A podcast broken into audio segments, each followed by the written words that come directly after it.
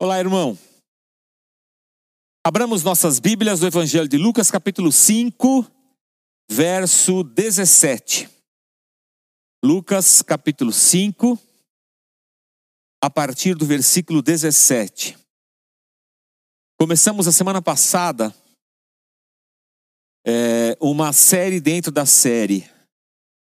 Estamos abordando o Evangelho de Lucas, tendo como é, o, o ponto e o nosso foco o fato de Lucas e Atos compreenderem um livro que, te, que Lucas escreve para um grego chamado Teófilo.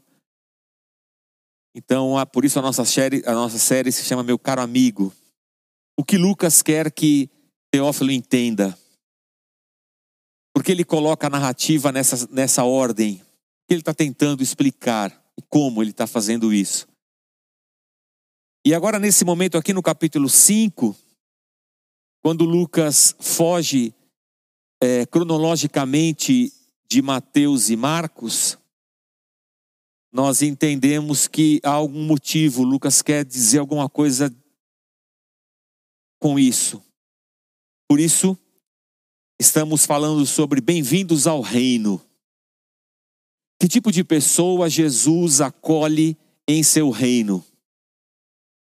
Então falamos na semana passada, bem-vindos ao reino parte 1, Jesus acolhendo o leproso. E hoje bem-vindos ao reino parte 2, Jesus acolhendo o paralítico. A semana que vem, bem-vindos ao reino parte 3, Jesus acolhendo um publicano. Capítulo 5 são esses três acolhimentos de Jesus Cristo. O texto fala assim para a gente: certo dia, quando ele ensinava, Estavam sentados ali fariseus e mestres da lei, procedentes de todos os povoados da Galiléia, da Judéia e de Jerusalém. E o poder do Senhor estava com ele para curar os doentes. Vieram alguns homens trazendo um paralítico numa maca e tentaram fazê-lo entrar na casa para colocá-lo diante de Jesus. Não conseguindo fazer isso por causa da multidão, subiram ao terraço e o baixaram em sua maca, através de uma abertura, até o meio da multidão, bem em frente de Jesus. Vendo a fé que eles tinham, Jesus disse: Homem, os seus pecados estão perdoados. Os fariseus e os mestres da lei começaram a pensar: quem é esse que blasfema? Quem pode perdoar pecados a não ser somente Deus? Jesus, sabendo o que eles estavam pensando, perguntou: Por que vocês estão pensando assim? Que é mais fácil dizer: Os seus pecados estão perdoados ou levante-se e ande? Mas para que vocês saibam que o Filho do Homem tem na terra autoridade para perdoar pecados, disse ao paralítico: Eu lhe digo, levante-se, pegue a sua maca e vá para casa. Imediatamente ele se levantou na frente deles, pegou a maca em que estivera deitado e foi para casa louvando a Deus.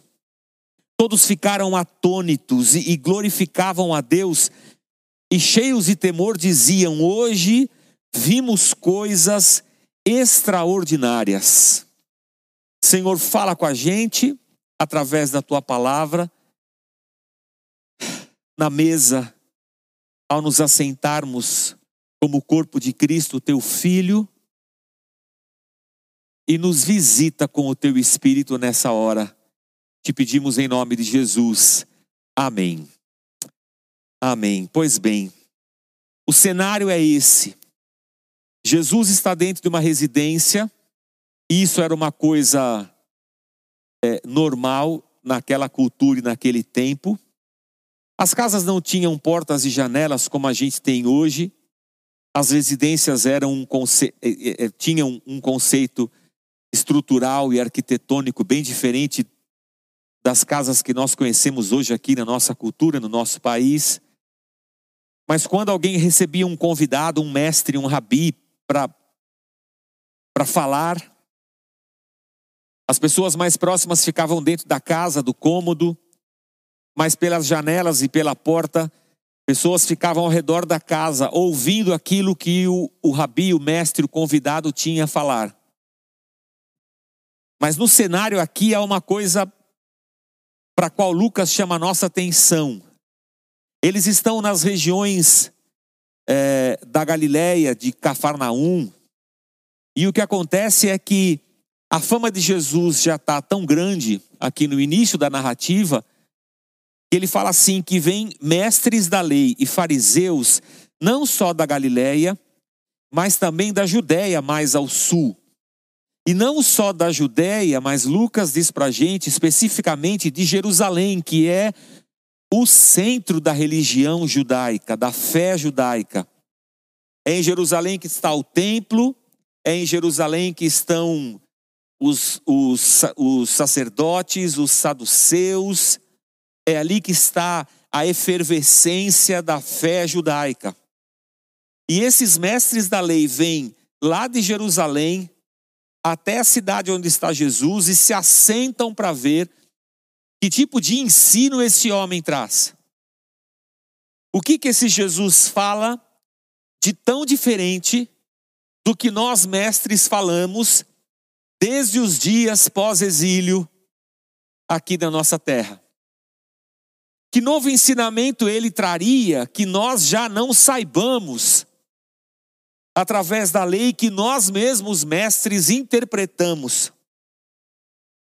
Mas a questão é que Jesus está ali, ensinando, e esses homens tão importantes da sociedade e da religião judaica estão ali. A questão é que alguns amigos têm um, compartilham de um, de um amigo em comum que é um paralítico.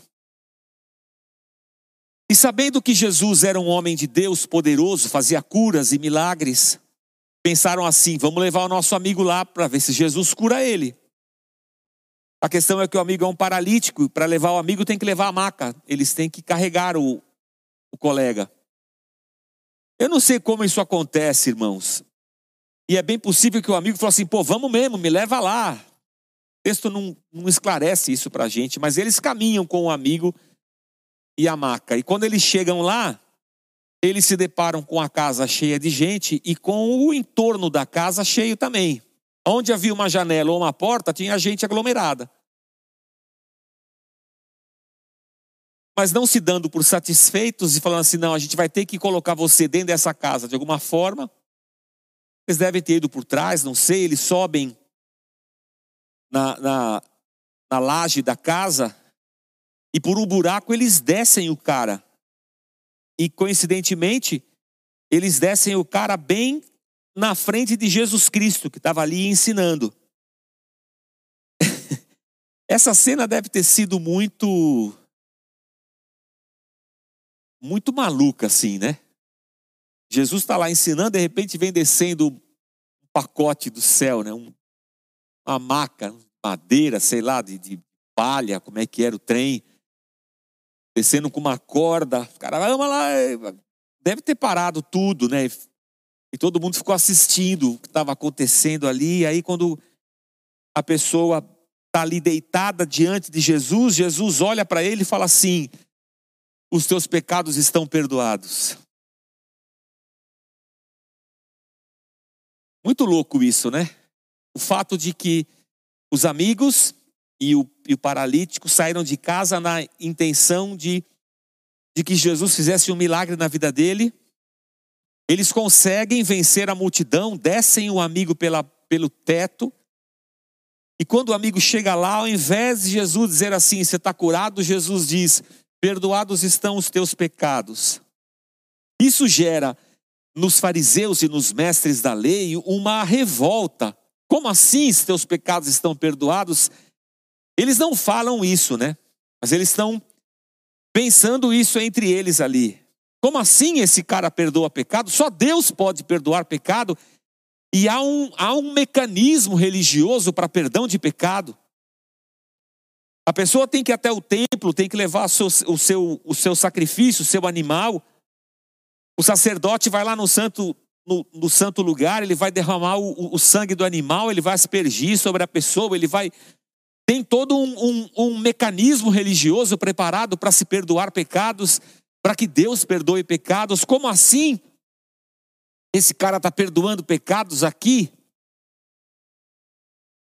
E aí, Jesus, conhecendo a mente deles e essas indagações, ele fala assim: o que vocês acham que é mais fácil fazer? Perdoar pecados ou falar levante e anda?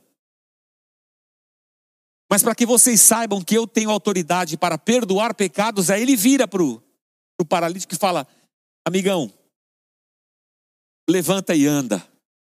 E o cara então levanta no meio daquela multidão, pega a maca dele, sai empurrando gente e vai para casa glorificando a Deus. O que isso quer dizer para a gente, para mim e para você?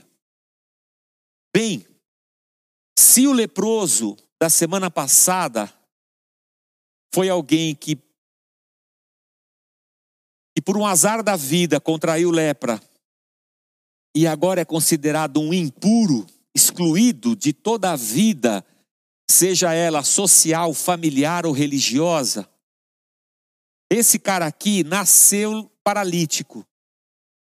E o nascimento paralítico é uma coisa difícil na cultura e na cosmovisão judaicas.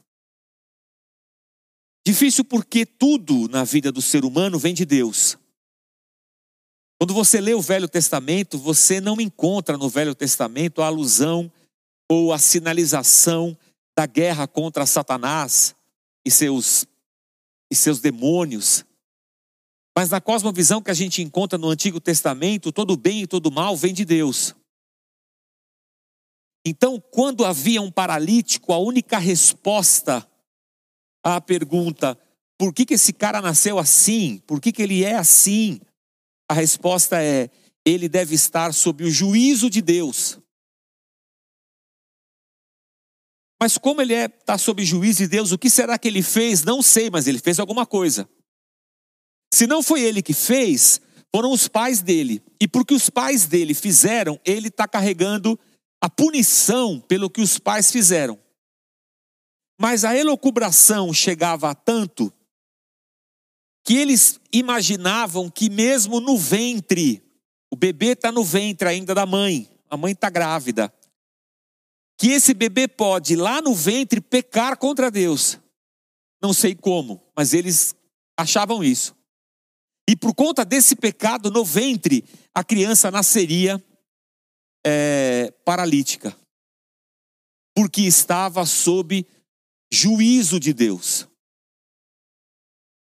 E é muito fácil a gente entender isso quando a gente lê, por exemplo, o livro de Jó, ou quando a gente lê os Salmos, ou quando lemos Provérbios, que são livros que trazem em si essa ideia de uma teologia retributiva. Se você fizer tudo certo, Deus vai te abençoar. Se você fizer alguma coisa errada, Deus vai te punir. Essa teologia da, da, da retribuição imediata do bem e do mal. Essa era a ideia que eles tinham. Isso é claro quando Jó, esfacelado pela vida, perdeu filhos, perdeu saúde, perdeu dinheiro, os amigos de Jó vêm e falam assim para ele: Jó, você pecou. O que, que você fez? Você deve ter uma amante. Você deve ter blasfemado contra Deus. Você fez alguma coisa errada, porque não é possível.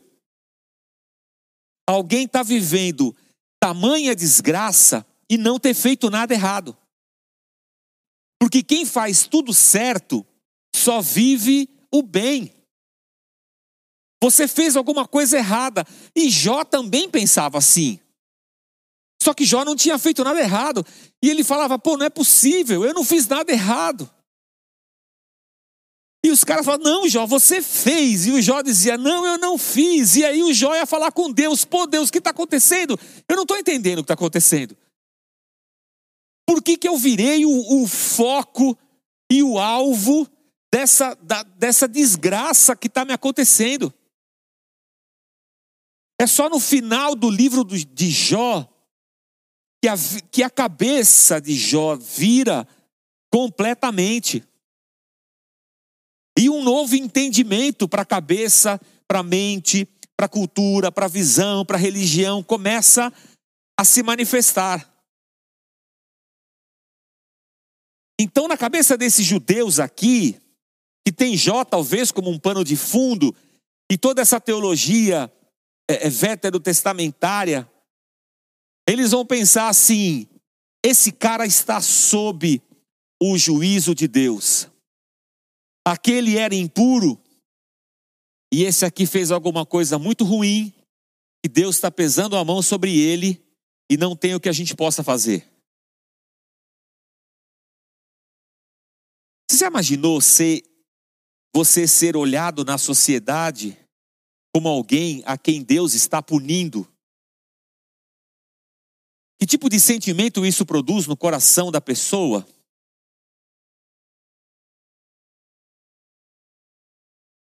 Talvez seja um sentimento semelhante a alguém que, tendo sido preso, tenta se reinserir na sociedade mas sempre pesa contra ele o fato dele ser um ex-presidiário. E o olhar sobre ele é sempre um olhar de desconfiança. Não é um olhar que convida à comunhão. É um olhar que mantém um distanciamento por precaução.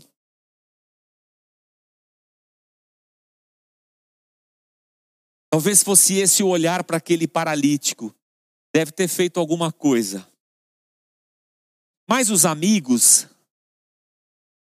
preferiram se encontrar com Jesus Cristo, que era o enviado de Deus, e acreditaram que talvez, se o amigo fosse colocado diante de Deus, esse Deus pudesse de alguma forma exercer sobre ele algum tipo de misericórdia.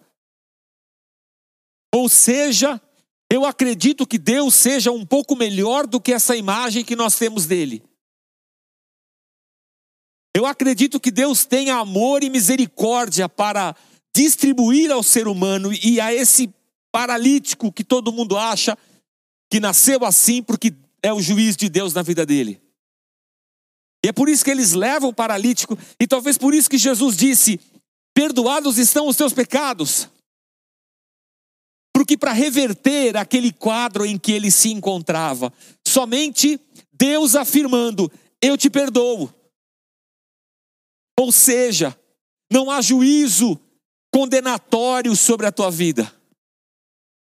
Isso choca os fariseus, os mestres da lei, isso choca todo mundo. Porque maior do que o milagre em si, maior do que o milagre daquele homem ter andado é o fato de, na cabeça de toda aquela sociedade, Deus falar para aquele cara: você está perdoado. Porque isso é uma mudança estrutural da fé. Isso é uma aceitação. Ao invés daquele cara ser considerado excluído, na verdade ele é bem-vindo ao reino de Deus. Porque só Deus pode abrir as portas do seu reino aos pecadores. Nenhuma religião consegue acessar Deus através de, das suas é, dos seus feitos religiosos. É Deus que olha para nós com misericórdia e diz: está perdoado. E Jesus, então, olhando para a plateia, diz: O que vocês acham que é mais fácil falar? Está perdoado os seus pecados? Ou dizer levante e anda? De certa maneira, humanamente falando, é mais fácil falar, estão perdoados seus pecados. Ninguém está vendo, ninguém sabe. Mas do aspecto espiritual da coisa, é mais difícil falar estão, está perdoado, estão perdoados os seus pecados. Porque para que Jesus dissesse isso, para que esse momento acontecesse, ele, como filho de Deus, teve que abrir mão da sua glória, encarnar como ser humano, das, nascer do ventre de Maria, e de Deus Todo-Poderoso se transformar num bebê é, é, é, sujeito a todas as intempéries da vida. Um bebê que dependia completamente de uma mãe adolescente, Maria. O Deus Todo-Poderoso é agora o Deus Todo-Dependente.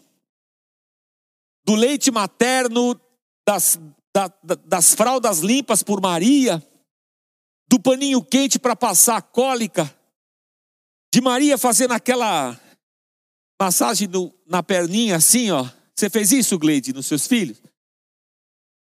E quando apertava, ele soltava pum, soltava. Você fez isso, o, o, o Carlão? Ou era a Rosiane que fazia mais? O Deus Todo-Poderoso é agora um ser humaninho todo dependente. E como ser humano, ele se, ele se subordina, ele se coloca de, debaixo da vontade de Deus. E agora ali diante dos homens está, está um Deus completamente humilhado. Então é difícil dizer estão, estão perdoados os seus pecados, porque Jesus sabe o que lhe espera: a morte e a cruz. Para que Jesus dissesse: Estamos perdoados os teus pecados, ele teve que passar por uma experiência humana bastante difícil. Muito difícil. Mas para que todos soubessem que ele tinha autoridade sobre tudo, ele fala ao paralítico: Como Deus não te condena, como você não está sob juízo de Deus e os teus pecados estão perdoados, Jesus diz: levanta e pode ir embora. E aí está fechado o ciclo. O cara pega a maca dele, os amigos lá no telhado devem estar tá fazendo uma festa. Acho que se eles pulassem um pouco mais, caia todo mundo para dentro da casa. Eles devem estar tá contando essa história até hoje, irmãos. Porque quando a gente vai ficando velho, a gente só conta as mesmas histórias. A Gleide sabe disso. Marcão também sabe. Carlão também. Quando a gente se junta, são sempre as mesmas histórias. Mas esses amigos aqui, vou te falar.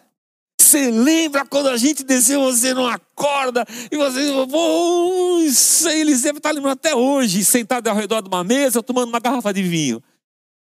Caramba, meu, que coisa maravilhosa, eu lembro, meu, que coisa louca.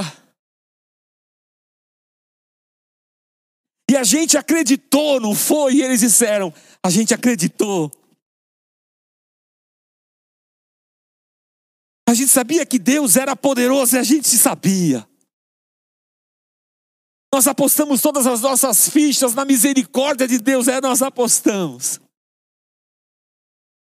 Contra tudo e contra todo nós fomos, é, nós fomos. a fé não a fé no nada, a fé na misericórdia de Deus, a fé no amor de Deus, a fé em um Deus criador, a fé na graça desse Deus, a fé que fez aqueles caras saírem de casa e imaginarem assim: Deus é bom. A fé que me faz acordar todo dia e pensar: Deus é bom e a sua misericórdia dura para sempre. A fé que me faz levantar e acreditar a despeito das circunstâncias, dos julgamentos apesar da cultura, das convenções sociais, apesar do pensamento, das filosofias, eu continuo acreditando que Deus é bom.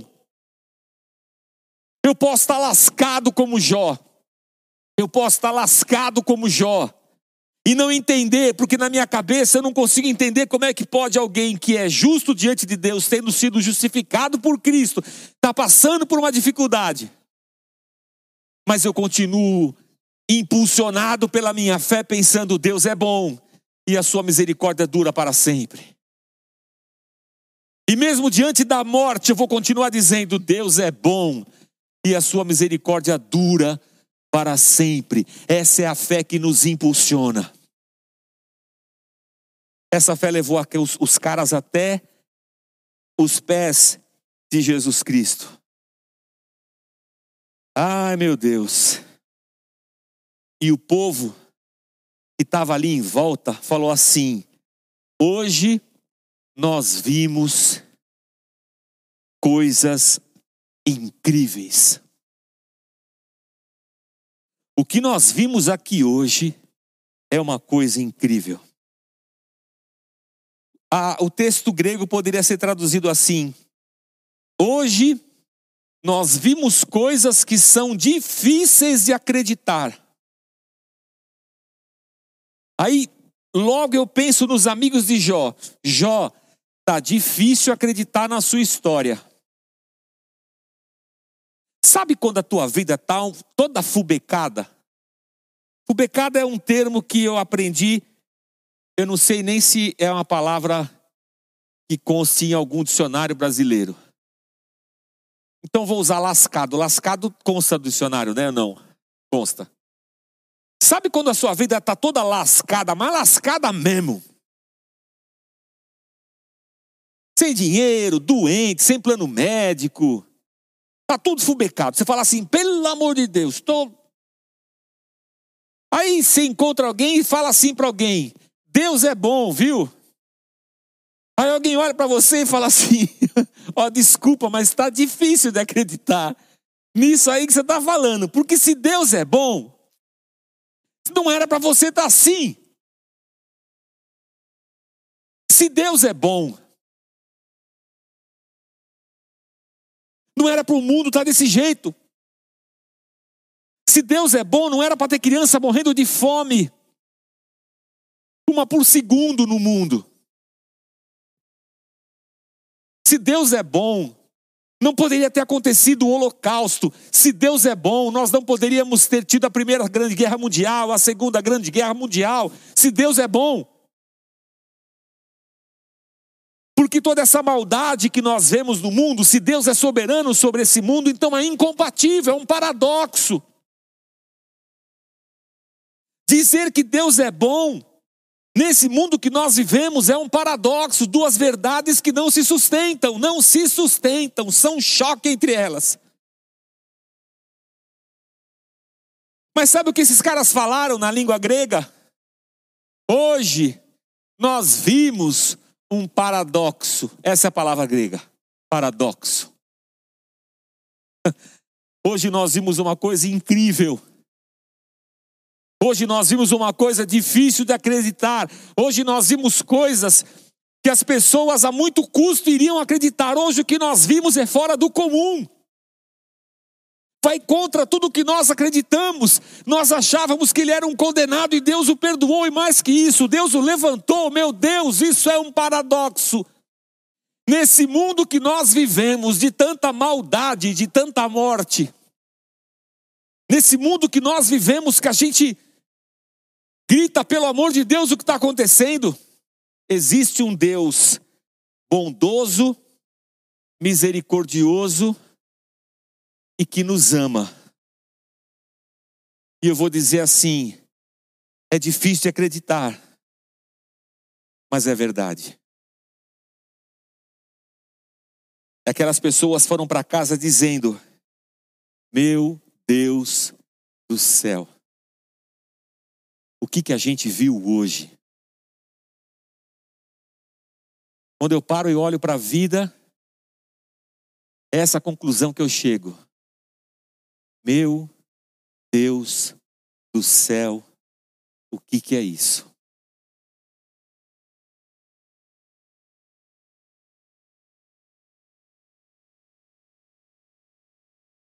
Um paradoxo os bombeiros correndo para dentro do, das Torres Gêmeas, em 11 de setembro, nos Estados Unidos, enquanto as pessoas fugiam para salvar suas vidas, os bombeiros corriam para dentro do prédio em chamas para resgatar pessoas. Um paradoxo. E olhando aquilo, eu penso: é Deus Deus na vida desse bombeiro. Porque foi isso que Deus fez. Mergulhou num mundo em chamas, na pessoa do filho, para resgatar da morte o ser humano alvo e fruto do seu amor. É assim que eu vejo médicos e enfermeiros e ajudantes de limpeza entrando nos leitos e nas UTIs e atendendo as pessoas contaminadas pelo coronavírus. E eu vou dizer: Deus está aí. Invadindo a região da morte para levar misericórdia e vida. Eu não entendo muito às vezes as coisas porque acontecem desse jeito. Mas Deus nos impele, Deus nos, nos empurra a nós, igreja, porque de alguma maneira entendemos que nós recebemos a bondade de Deus que não merecíamos. E cabe a nós agora repartir, compartilhar essa bondade. Eu não preciso explicar a Deus, nem defendê-lo. Deus não cabe em nenhum conceito de explicação humana ou filosófica, Ele é Deus eu preciso compartilhá-lo a partir daquilo que eu recebi e percebi da presença de Deus na minha vida. Eu era um paralítico. Eu era alguém condenado, alguém que, de quem se dizia assim: Deus está pesando a mão sobre ele. Ou eu era um impuro, como um leproso. Mas quando ambos se colocaram diante de Jesus, Jesus os purifica, os reinsere dentro da pessoa de Deus, porque se tornam agora corpo de Cristo. E Jesus diz: Bem-vindos. E Jesus hoje está dizendo: Bem-vindo a todo aquele que acredita que realmente Deus é bom.